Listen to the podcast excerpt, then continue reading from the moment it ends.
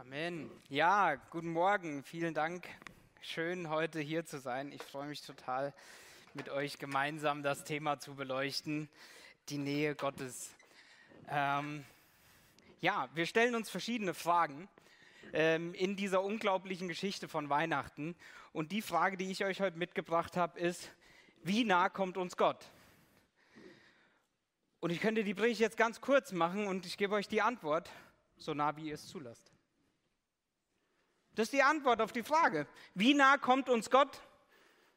So nah, wie du es willst. Wie komme ich jetzt darauf? Das möchte ich dann doch vielleicht noch ein bisschen erläutern. Wie komme ich jetzt darauf, dass Gott uns so nahe kommt? Ich weiß nicht, wie es euch geht.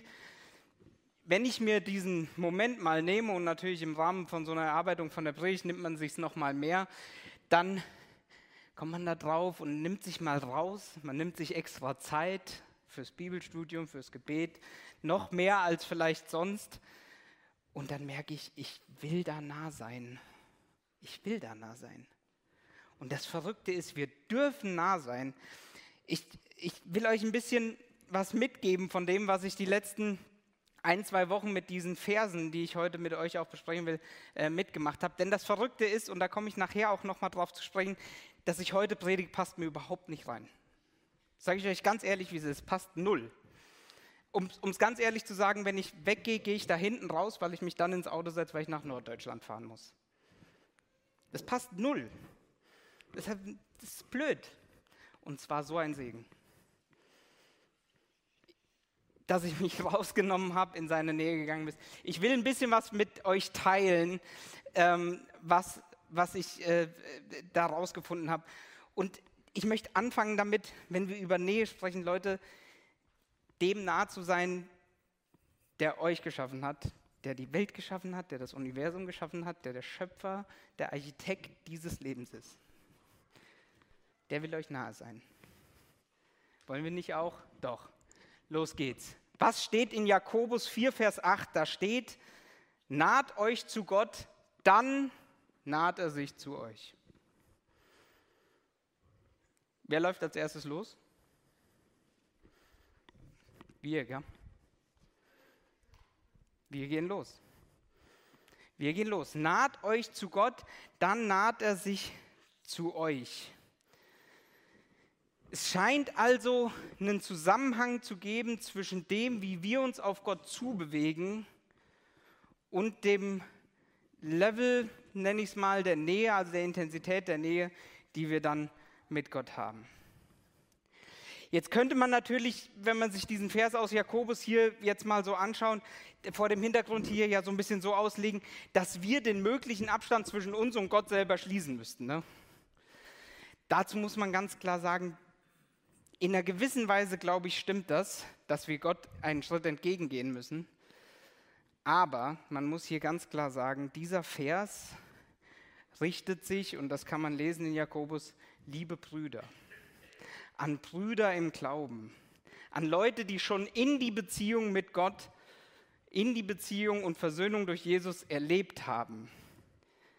Das heißt, diese Geschichte hier, und ich möchte gleich nochmal im Detail darauf eingehen, die liegt nach Weihnachten. Die liegt nach Ostern und die liegt nach Pfingsten. Das heißt, die Voraussetzung eigentlich, dass wir diesen Vers auf uns so richtig anwenden können, die ist eigentlich, dass wir, wenn wir so eine richtig intensive Beziehung mit Gott äh, haben wollen, dann ähm, müssen wir sagen, Gott hat diese Voraussetzung dafür geschaffen. Und das ist ja die eigentlich unglaubliche Geschichte von Weihnachten. Und diese komplett unglaubliche Geschichte, die beginnt eben im Advent. Und wir haben letzte Woche von Denise gehört, dass der Josef keine aktive Rolle, also keine aktive Sprachrolle in der Bibel hat. Ne? Und dann hatten wir in Matthäus geschaut und äh, äh, Josef hat gerade mitbekommen, dass äh, die Maria schwanger ist und er sitzt, glaube ich, immer noch so ein bisschen beäumelt, weiß noch nicht genau, was er mit der Situation anfangen soll. Und dann steht da, noch während er darüber nachdachte, also wie er jetzt mit der Situation umgehen soll, erschien ihm im Traum ein Engel des Herrn und sagte, Josef, du Nachkomme Davids, Zögere nicht, Maria zu heiraten, denn das Kind, das sie erwartet, ist vom Heiligen Geist. Sie wird einen Sohn zur Welt bringen, den sollst du Jesus nennen. Das bedeutet, der Herr rettet. Denn er wird die Menschen seines Volkes befreien von ihren Sünden. Dies alles geschah, damit sich erfüllte, was der Herr durch seinen Propheten vorausgesagt hatte. Die Jungfrau wird schwanger werden und einen Sohn zur Welt bringen, den man wird man Immanuel nennen. Immanuel, das heißt Gott mit uns. Gott kommt uns nahe. Weihnachten bedeutet also, Gott kommt uns nahe. Er geht diesen ersten Schritt auf uns und letztlich Immanuel, Gott mit uns. Und ich weiß nicht, wer von euch sich so ein bisschen auch mit dem Kirchenjahr auskennt. Der Advent stellt ja den Beginn vom Kirchenjahr dar. Ne? Erster, zweiter, dritter Advent, das ist äh, der Anfang vom Kirchenjahr. Dann kommt Weihnachten und darauf freuen wir uns schon so. Was heißt Weihnachten? Gott wird Mensch. Wie kommt er uns nahe? Und Gott wird Mensch, weil er so ein Verlangen nach Nähe zu uns hat, ähm, wird er Mensch? Und er wirkt Wunder, er lebt unter uns, er äh, bildet seine Jünger aus, er gibt uns so viele Sachen mit.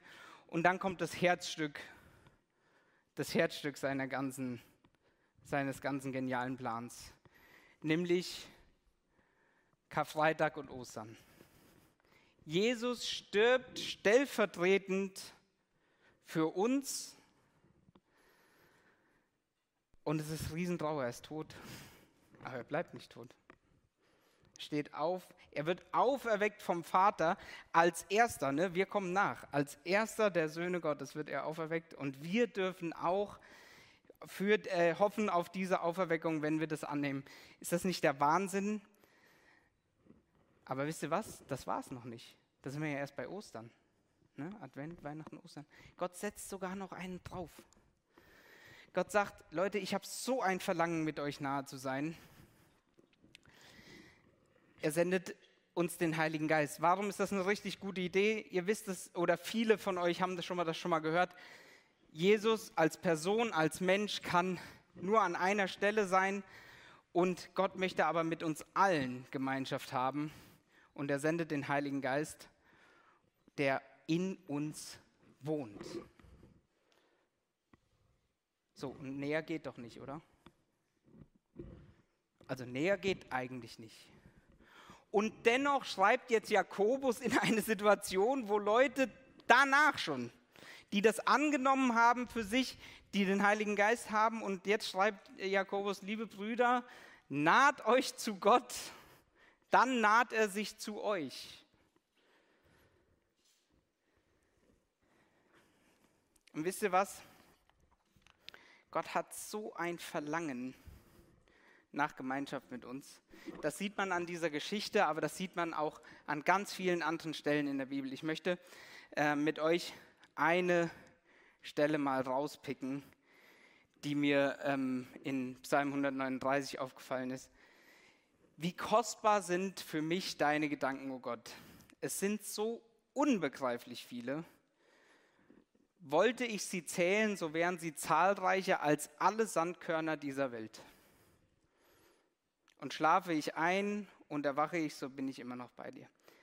Alle Sandkörner dieser Welt. Also wir haben einen Sandkasten im Garten. Und allein die Sandkörner, die die Kinder bei uns in die Wohnung bringen, die nur an den Klamotten hängen bleiben, das ist schon ziemlich viel. Aber Gott hat so unbegreiflich viele Gedanken und in Jeremia 29, Vers 11 steht dann, dass eben ganz viele dieser unzählbaren Gedanken dir gelten. Nämlich, denn ich weiß wohl, was ich für Gedanken über euch habe, spricht der Herr. Gedanken des Friedens und nicht des Leidens, dass ich euch gebe Zukunft und Hoffnung. Gott hat der denkt so viel über dich nach, jeden Tag. Und wenn man über jemand so viel nachdenkt, dann glaube ich, will man, will er uns nahe sein. Und jetzt könnte man eben sagen, okay, dann ist doch Gott uns so nahe, was sollen wir denn jetzt noch tun? Es ist doch alles bezahlt, ja, und das stimmt. Daran können wir nichts machen. Aber wisst ihr was? Gott ist ein Gentleman. Der drängt sich nicht auf. Der drängt sich nicht auf. Der ist da, es ist alles bezahlt. Der Weg ist frei. Aber das ist ja das Verrückte an dieser ganzen Geschichte. Wisst ihr, den letzten Schritt müsst du gehen. Das ist mir in der Vorbereitung nochmal so klar geworden, dass Gott diese wichtigste Entscheidung, nämlich dass wir uns, dass wir das annehmen, dass er für uns gestorben ist, dass, dass diese ganze Geschichte, dass wir das annehmen, das liegt bei uns. Er hat es alles gemacht, aber annehmen müssen wir es selber. Und das ist ja so ein bisschen äh, diese, diese Wegkreuzung, an der sich ja Jakobus, dieser äh, ganze Brief des Jakobus immer so ein bisschen bewegt. Luther hat ja große Probleme mit ihm gehabt, ne? weil der Jakobus an manchen Stellen sagt, ja, es ist alles getan, aber so einen Schritt manchmal musst du noch gehen oder dein Leben muss das auch zeigen, dass das so ist. Und äh, Luther hatten, kam natürlich genau aus einer Zeit, wo er genau sagen wollte, nein, Gott hat alles getan und ähm, und wir müssen nichts mehr tun. Und ich glaube, das ist auch eine, eine, eine, was man nicht auflösen kann. Ich glaube, beide haben recht. Beide haben recht. Es ist alles getan und dennoch gibt es was, was wir tun können, um in seine Gegenwart zu geben. Das heißt, weil Gott ein Gentleman ist, müssen wir zwei Dinge tun. Und auf die zwei Dinge möchte ich jetzt nochmal im Detail eingehen. Das allererste, das habe ich schon gesagt, ist, wir müssen das annehmen wenn du in die Nähe mit Gott treten willst, wenn du wirklich in die intensive Beziehung mit ihm treten willst, darfst du das Geschenk annehmen der Vergebung und dass es gemacht ist. Und wenn du es nicht gemacht hast, tu es heute. Das ist eine richtig gute Idee. Das ist eine richtig gute Idee. Und das Zweite ist, wenn wir in eine tiefere Beziehung einsteigen wollen, dann müssen wir dafür Raum schaffen. Diesen Schritt ihm entgegengehen. Und ich habe das eben so gemerkt, gerade die letzten zwei Wochen, weil ich, ich würde fast sagen, gezwungenermaßen, ich stehe ja heute hier, ich muss mich quasi damit auseinandersetzen und plötzlich kommt eine Regelmäßigkeit da rein, dass du reinguckst und wieder denkst und plötzlich und dann schlägst du auf und dann machst du plötzlich dein Handy auf und das nicht das erste sind die E-Mails, die du checkst, sondern denkst, ah, nochmal kurz lesen, was da stand. Und das ist eine, eine, eine wunderbare äh, Geschichte und ich glaube, ähm, dass es Mechanismen gibt ich hab, äh, und, und, geistliche Prinzipien. Ich habe im Sommer mit euch darüber nachgedacht, dass Einheit ein geistliches Prinzip ist, was Segen nach sich zieht. Und ich glaube auch, dass es bei der Nähe Gottes, also wenn wir uns Gott nähen, auch, äh, nähern, auch quasi einen Mechanismus gibt. Wenn wir uns ihm nähern, dann kommt er uns auch noch weiter entgegen. Und das ist mir eben so bewusst geworden und einfach, ich muss es nochmal sagen, du bestimmst das Level der Intensität deiner Beziehung mit Gott. Du kannst nichts dran, du, wenn du das angenommen hast, du, du bist gerettet, das, das, das ist nicht der Punkt.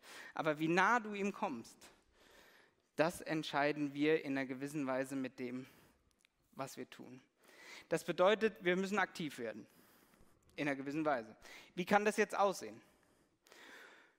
Es gibt ein paar richtig gute Sachen, äh, die man da machen kann. Zum Beispiel die Bibel zu lesen. Und sich dafür regelmäßig Zeit zu nehmen. Und ich sage das als jemand, der äh, im Moment wirklich ich habe es ja eben gesagt, oder auch in, an und für sich vielleicht so ein bisschen in der Rush-Hour des Lebens, irgendwie Kinder, Familie, Job und wie auch immer. Und vielen von euch geht es auch so. Und das sind andere Sachen. Es ist Schule, es ist, äh, was weiß ich, was alles eben ist. Ähm, das ist ja manchmal gar nicht so einfach. Aber gerade deshalb, das sich aktiv vorzunehmen, glaube ich, eine ganz wichtige Sache. Und das Zweite ist, ins Gebet gehen. Und das habe ich die letzten Wochen so gemerkt.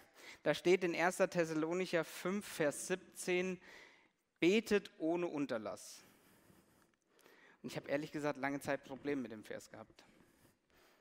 lange Zeit Probleme mit dem Vers gehabt, weil es ist ja nicht so, dass man irgendwie jetzt den ganzen Tag Augen geschlossen und Hände gefaltet in der Ecke sitzen kann, weil es gibt ja auch noch ein paar andere Sachen zu tun. Wisst ihr, aber Gebet ist ja nicht Monolog, sondern es ist Dialog. Ich glaube, es heißt, sei bereit zu kommunizieren, zu jeder Zeit. Und ich habe das erfahren, früher schon und in den letzten zwei Wochen äh, oder drei, vier Wochen im Besonderen wieder, dass ich einfach eine Entscheidung auf der Arbeit und dass ich, dass ich nicht weiß, was soll ich da machen. Und ich sage, was soll ich da machen? Und plötzlich kommt so ein Gedanke da rein. Kommt so ein Gedanke da rein und man denkt sich so, der gefällt mir aber gar nicht. Das ist manchmal so ein Gefühl für mich, dann ist er wahrscheinlich nicht von mir. Und manchmal gefällt er mir auch, oh, aber er macht Sinn. Ne? Manche Sachen gefallen einem ja nicht, aber die machen Sinn. Manchmal gefällt er mir natürlich auch, aber dieses auch bei den kleinen Sachen ihm mit reinzunehmen, ich glaube, das ist Beten ohne Unterlass. Und deshalb dem Ganzen ähm, Raum zu geben, das ist, glaube ich, ganz wichtig. Und ich weiß nicht, wie es euch geht, aber die Adventszeit, aber ich finde auch über die Advents, wird oft über die Adventszeit gesagt, auch darüber hinaus, unser Leben ist unheimlich voll. Ne? Ist unheimlich voll. Und es gibt so einen Spruch ähm, auf Englisch, und da mag ich ihn gerne, und da kommen auch einige Gedanken dieser Predigt her, und der heißt, What you're feeding on is what you hunger for.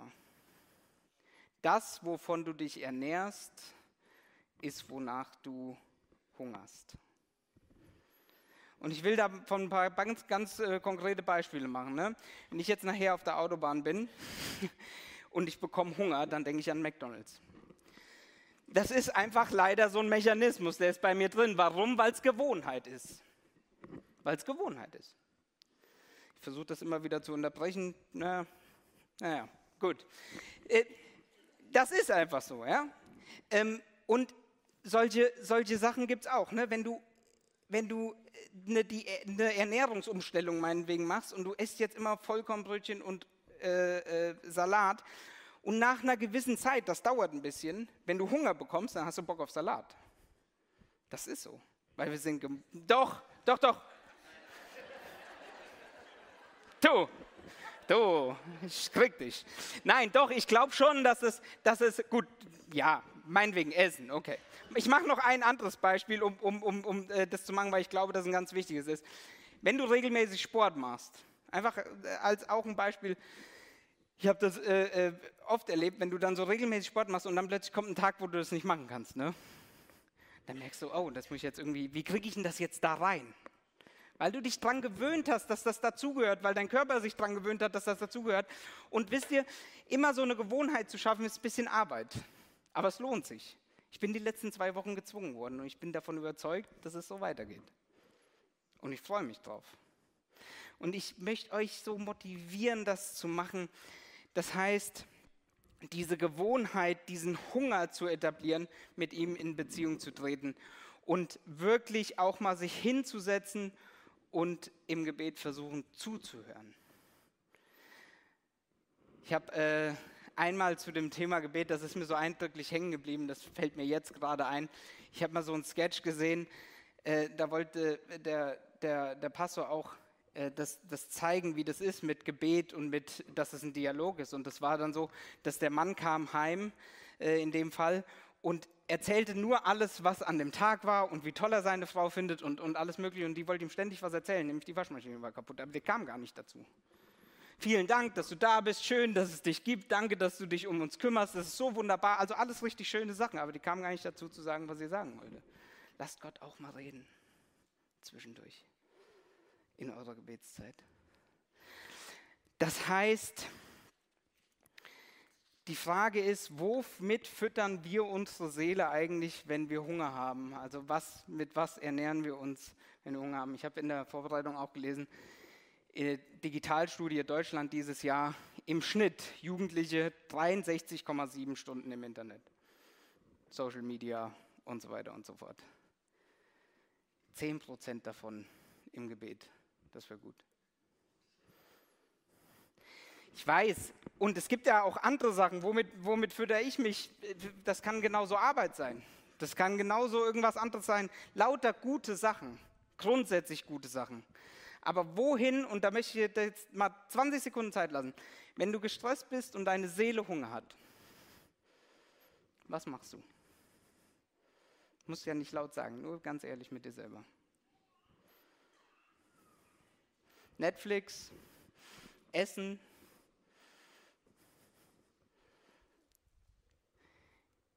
Ich predige zu mir selber heute total, ja, weil ich das so erleben konnte und möchte das mit euch mitgeben.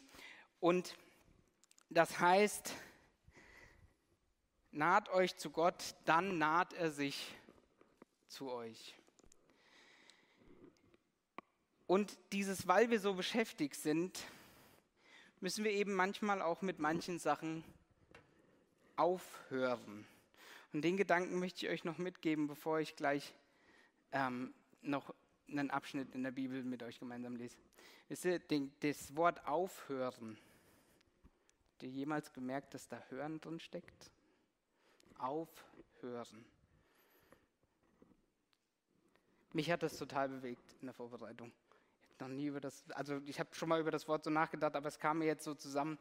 Und aufhören, damit wir das machen können, was dran ist. Und das wünsche ich euch total, dass wir aufhören und dass wir dann eine Gewohnheit etablieren, so dass wir nach dem hungern, von dem wir uns ernähren. Und das wünsche ich euch, dass ihr so hier in dieser Zeit, in der so viel ist, dass ihr es schafft, euch einzurichten, dass ihr in diese Nähe treten könnt.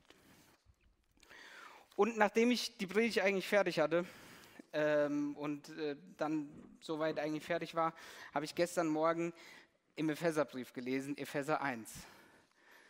Und dann lese ich und lese ich und denke die ganze Zeit, das ist ja die Zusammenfassung von dem allen.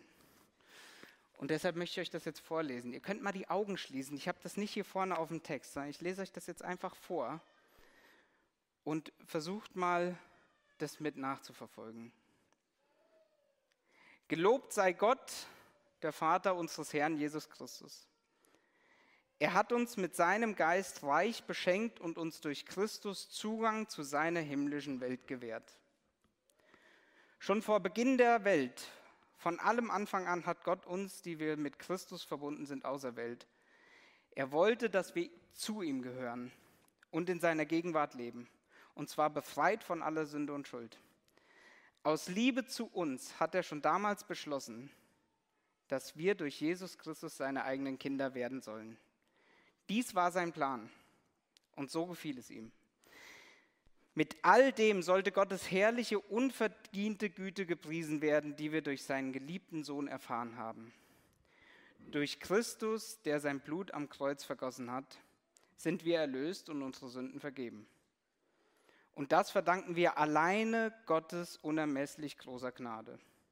Ja, in seiner Liebe hat er uns überreich beschenkt. Er hat uns mit Weisheit erfüllt und seinen Willen erkennen lassen. Sein Plan für diese Welt war bis dahin verborgen, doch nun hat er ihn uns gezeigt. Durch Christus verwirklicht er ihn genau so, wie er es sich vorgenommen hat.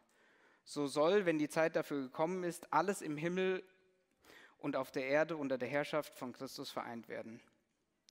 Weil wir nun zu Christus gehören, hat Gott uns als seine Erben eingesetzt. So entsprach es von Anfang an seinem Willen und was Gott einmal beschlossen hat, das führt er aus. Jetzt sollen wir mit unserem Leben Gottes Herrlichkeit für alle sichtbar machen. Wir, die wir schon lange auf unseren Retter gewartet haben, durch eure Verbindung mit Christus gelten diese Zusagen auch für euch, die ihr jetzt das Wort der Wahrheit gehört habt, die gute Botschaft von eurer Rettung. Nachdem ihr diese Botschaft im Glauben angenommen habt, gehört ihr nun Gott.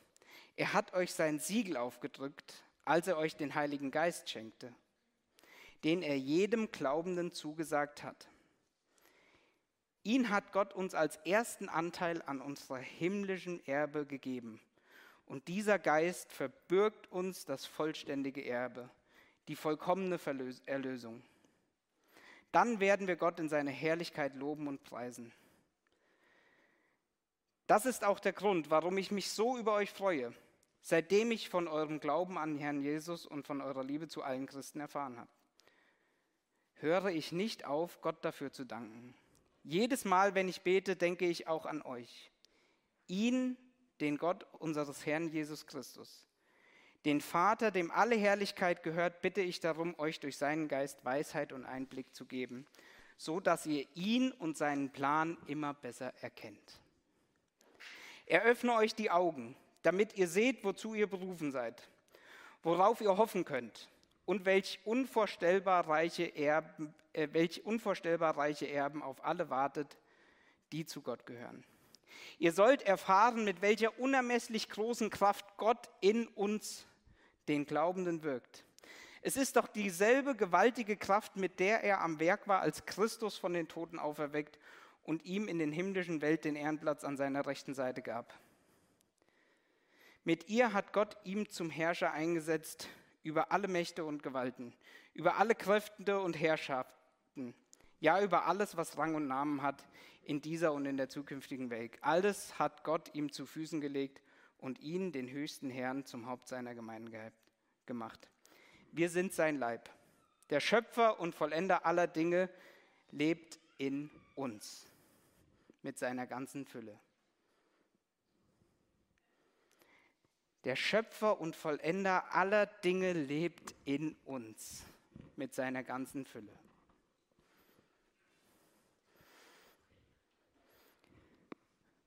Willst du die Fülle spüren? Ich will das. Und da geht noch was.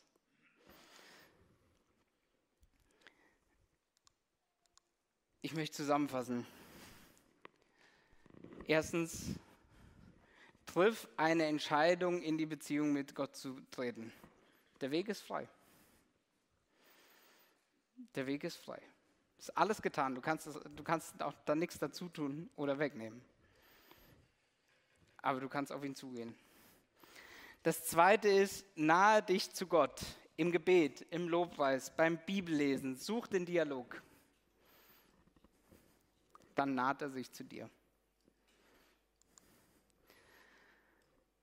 Und drittens, schütze dein Herz und bewahre deinen Hunger nach ihm.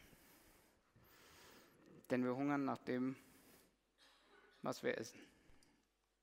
Amen.